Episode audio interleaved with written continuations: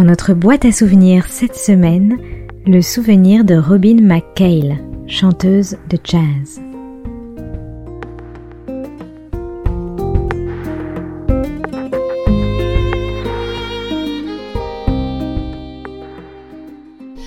Alors moi, je me souviens très bien le premier concert que je suis allée avec mes parents.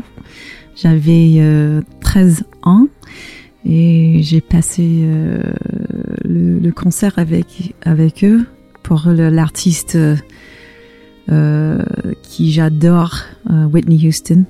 Et moi, je me souviens très bien quand j'ai vu quand je l'ai vu sur scène, j'étais j'ai pleuré, j'ai pleuré beaucoup. Donc, euh, c'était un moment euh, très spécial pour moi parce que c'était dans ce moment-là, j'ai réalisé ça, ce que je veux faire.